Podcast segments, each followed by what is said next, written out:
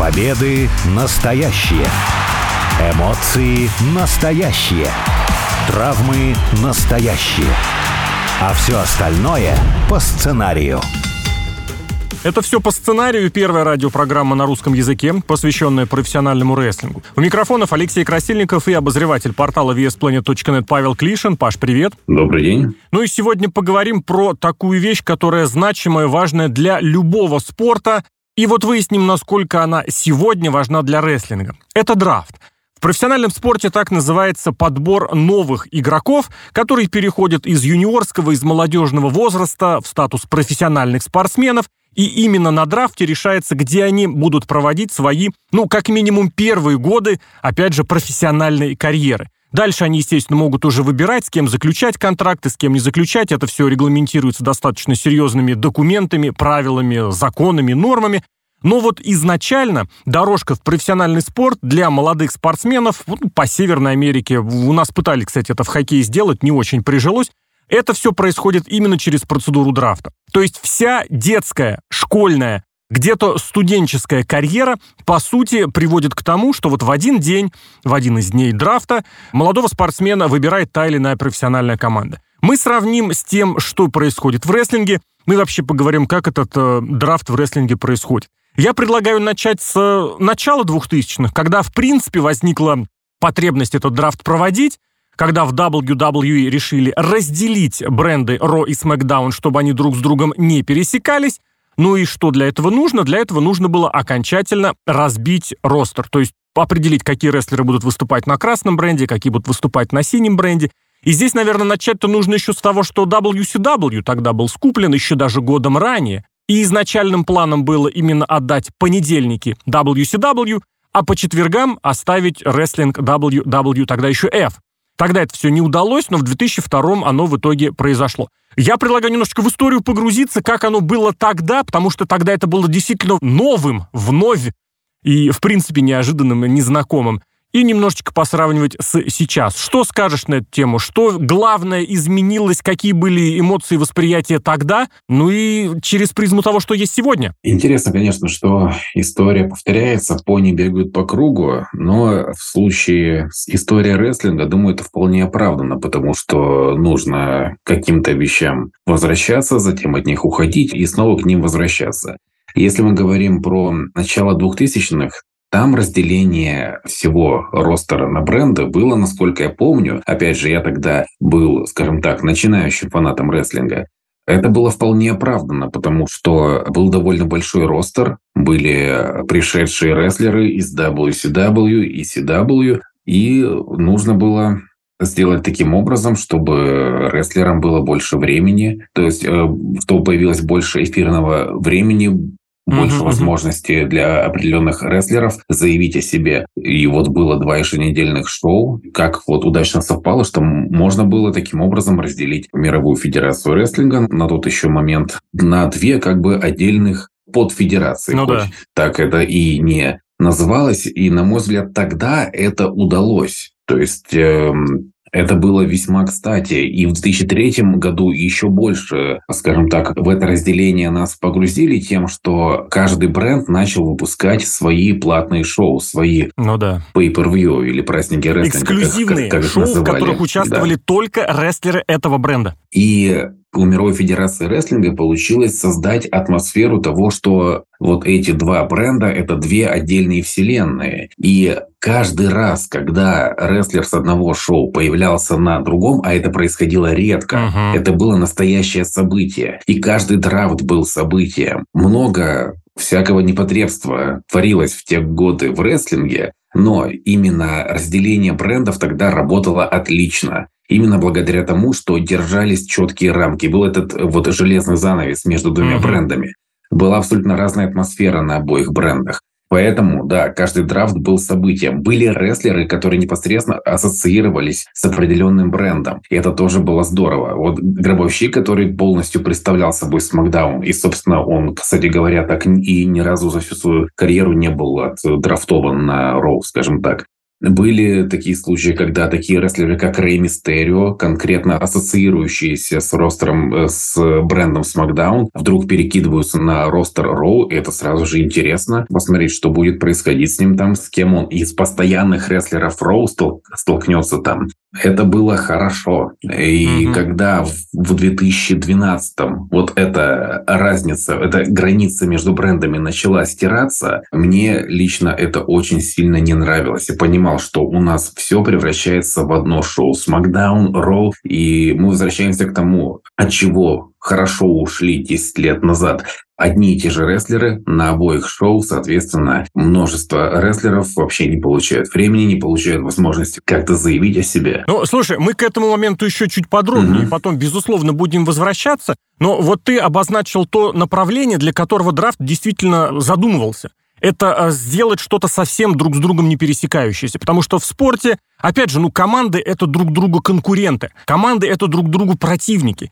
И вот как раз вот эта фишка соперничества, она во время драфта, она выходит еще и на уровень молодых бойцов, бойцов-рестлеров, молодых спортсменов, которые действительно, они могут продолжить свою карьеру с хорошим контрактом, могут быть выбраны в самом начале, но при этом попасть в команду попроще.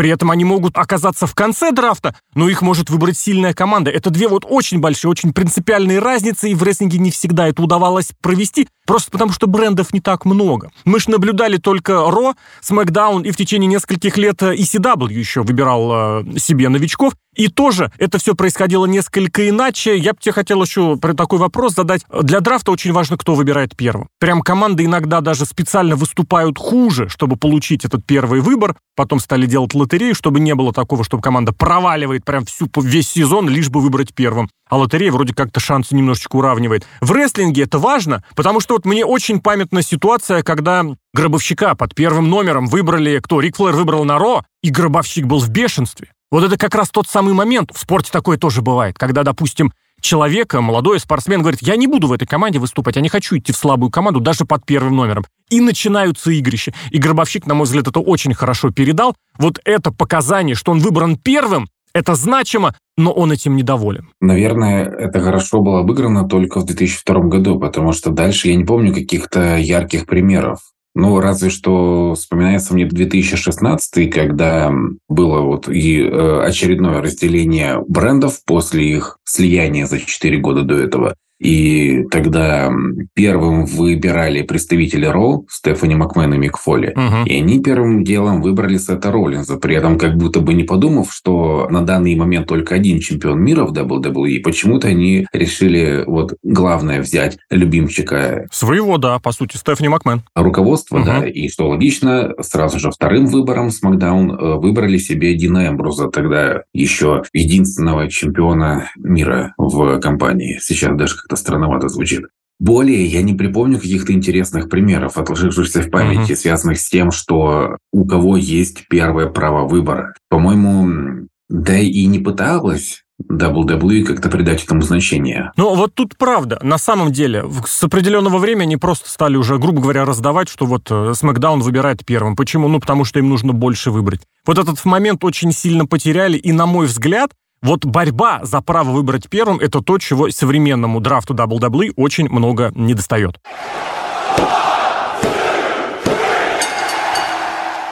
Если подходить вообще к самому понятию драфта, ведь в WWE все в конечном счете выродилось в то, что просто меняются рестлеры. Меня это очень раздражает, когда просто порой большая часть ростера переходит с одного бренда на другой, и все. И никаких ни эмоций, ничего. Ну, был я на синем бренде, буду на красном.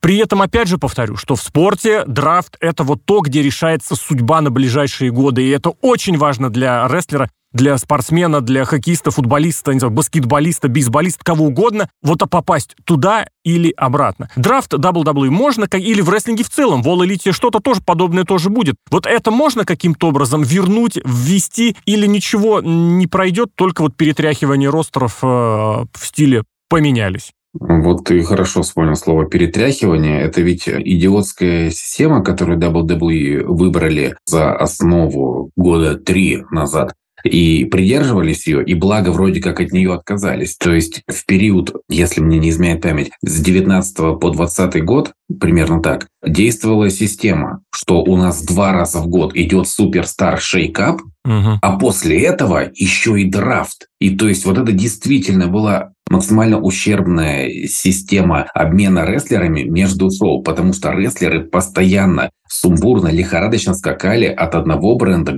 к другому, вне uh-huh. всякой логики полностью обесценилась сама идея драфта. Уже абсолютно стерлись границы. Ты не понимал, а какой рестлер должен с каким шоу ассоциироваться. Да. Угу. Вот эти самые классические матчи 5 на 5 на Survivor Series на, на одном из главных шоу года, где бьются 5 представителей одного бренда против 5 другого. Это просто 5 рандомных рестлеров против 5 рандомных рестлеров. Почему кто-то из них должен ассоциироваться с конкретным брендом, вообще нет никакого представления. Если мы вспомним, вернемся к первому такому матчу в 2005 году, команда SmackDown против команды Роу, там было нечто совсем иное. То есть там были рестлеры, прочно ассоциирующиеся с конкретным брендом. Шон Майклс — это Роу. Вот, угу. ты не можешь ни с кем другим брендом его ассоциировать. А тут вся эта ценность потерялась. Вроде как сейчас, последние два года, не было драфтов, не было ну этих ну, да, шейкапов да. идиотских. Соответственно, сейчас плюс-минус за этим самым драфтом было интересно наблюдать. Поэтому если они будут придерживаться этой системы и, может быть, действительно откажутся от драфта еще на пару лет, то это пойдет только на пользу. Хорошо, Паш, я тебя еще хочу спросить по форме. Про содержание действительно оно есть. А по форме, как этот драфт происходит? Потому что есть очень много разных мелочей,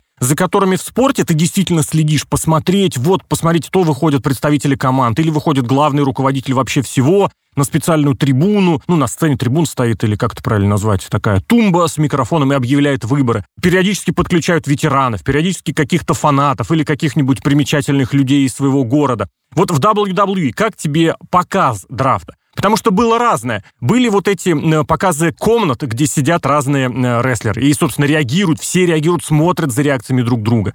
Бывали вот эти, ну, мне кажется, очень мультяшные в 2019 году ситуации, когда показывают вот эти вот комнаты, где якобы продюсеры принимают решения или там агенты, кого выбрать, и вот они реагируют, и все это выкрашено, что на Ро, вот, пожалуйста, Пикок, вот это самое NBC Universal, то есть телевизионщики, холдинги, медиа-холдинги, на телеканале которого выходит шоу Ро. На Смакдауне даже, ну, свои фирменные фишечки сделали, там показали этого робота, который в заставках э, футбола на Fox э, фигурирует. И это было как-то совсем комично, то есть это разогнали по максимуму. В этот раз было как-то вот э, в 2023 году было как-то промежуточно, потому что вроде как серьезно, вроде на сцене, вроде с микрофоном выходили ветераны, которых, кстати, с разными брендами ассоциируешь, и они производили эти выборы. Как и где было, на твой взгляд, удачнее? А в этом году, с одной стороны, ты вроде как, как радуешься там посмотреть на Роба Ван Дамма, на Шона Майклза, но в целом это было все скучновато, потому что по факту ты видишь все эти знакомые лица, но они выходят и просто говорят.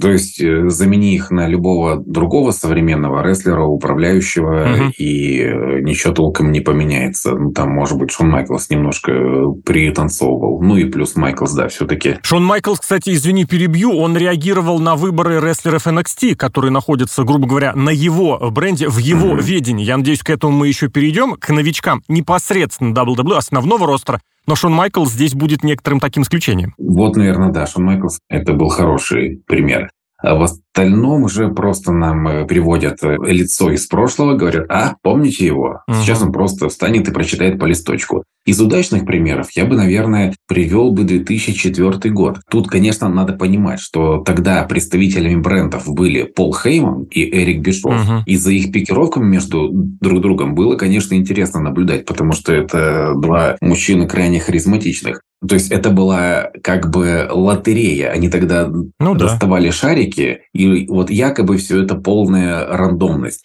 Наверное, каждый год бы такое проводить было бы не очень, но периодически возвращаться к этой системе мне бы хотелось. Опять же, при условии, что это будут представители брендов, за пикировками между которыми будет прям интересно понаблюдать. Тем более, что иногда ведь происходили и взаимодействия с рестлерами, шикарный момент, один из моих любимых, когда Кейн, только что проигравший матч гробовщику на Расселмане, который вернулся в образе мертвеца, Кейн подходит к представителям обоих брендов, генеральным менеджерам, угу. подзывает их к себе и говорит, вы оба послушайте меня очень внимательно. Мне все равно, на каком шоу буду я, но лучше бы это было не то шоу, на котором будет гробовщик. Прекрасный момент, вот, и один из моих любимых. Если мы говорим о такой системе, наверное, она наиболее интересная. В ней может происходить э, больше всяких таких интересных и запоминающихся моментов. Ну, ты знаешь, мы здесь подходим к такому моменту, чего действительно не хватает и во что драфты превратились по времени, в скорости, причем в достаточно быстрой скорости. Это то, чего в спорте вот правда нет. Это, во-первых, выборы лотереями. Я никогда этого не понимал, правда. То есть вот реально рандомно обменялись рестлерами. Понятное дело, что это сюжетно как-то немножечко развивало. В конце концов, после того самого драфта и Пол Хейман переехал на другой бренд. Было такое последним, mm-hmm. по-моему, выбором как бы смысл драфта вообще в другом. Там, правда, поменяли, там сделали этот драфт лотереей, название немножечко другое сделали. Но в целом вот весь дух драфта-то потерялся, когда все лотерейно происходит, и ты понимаешь, что, ну, не бывает никогда такого. Никто в здравом уме не согласится на лотерею, потому что гипотетически ты можешь потерять всех своих звезд и заодно не приобрести никого. И второе, кстати, чтобы я тоже сказал, именно про новичков, про молодых рестлеров, это то, чего в рестлинге совсем нет, и то, что, я уверен, абсолютно украсило бы, и что есть в спорте, это так называемый комбайн. То есть несколько раз либо при университетах, либо какой-то централизованный день собираются те самые люди, которые хотят, чтобы их выбрали на драфте, и вот они показывают, они бегают, они прыгают, они там соревнуются в некоторых вещах, соревнуются, просто демонстрируют свои навыки. Представители команд смотрят, делают выводы и понимают, что, может быть, в прошлом, в школе, в колледже, где-то еще этот человек, этот молодой спортсмен играл не самым хорошим образом, но вот здесь он выступил хорошо, показал свой атлетизм, показал свои навыки в условиях, которые приближены уже к боевым, и значит, можно бы на него обратить внимание. Здесь, в рестлинге, в WWE этого нет вообще. Мы ограничены вот тем просмотром шоу NXT, по которому мы ничего практически не можем э, понять. Мы там видим чемпионов, видим претендентов. Хорошо. А вот показать, в чем фишечка, в чем особенность э, молодых спортсменов, вот этого нет. Более того, тот же Шон Майклс, который расстраивался, что его рестлеров из NXT выбрали на Ро или на SmackDown, но это в данной ситуации вообще было немножечко позорно, просто потому что любой руководитель э, колледжа, молодежной команды, юниорской команды заинтересован в том, чтобы его, молодых спортсменов, выбрали на драфте куда-нибудь в профспорт, потому что это и ему внимание, и показатель того, что он работает хорошо. Здесь же было немножечко по-другому, что я хочу, чтобы вы всегда были у меня в NXT, вот вы мои питомцы, я хочу с вами работать дальше. А это неправильная ситуация, в принципе, если мы говорим про драфт. В драфте вся суть, чтобы тебя задрафтовали, причем как можно выше.